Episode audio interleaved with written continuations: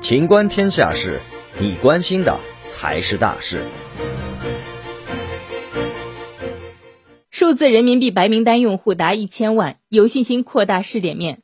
在七月八号举行的国务院政策例行吹风会上，中国人民银行副行长范一飞表示，目前数字人民币正在试点之中，数字人民币究竟对货币体系、货币政策、金融稳定带来哪些影响，央行始终高度关注。他也表示。将努力通过业务、技术和政策设计，确保数字人民币体系对宏观的影响降到最低。我们还是有信心继续扩大试点面，加大试点范围。他说，范一飞透露，数字人民币试点主要采取白名单邀请方式，目前白名单用户已达一千万。北京冬奥会场景是下一步试点的重点领域。本期节目到此结束，欢迎继续收听《秦观天下事》。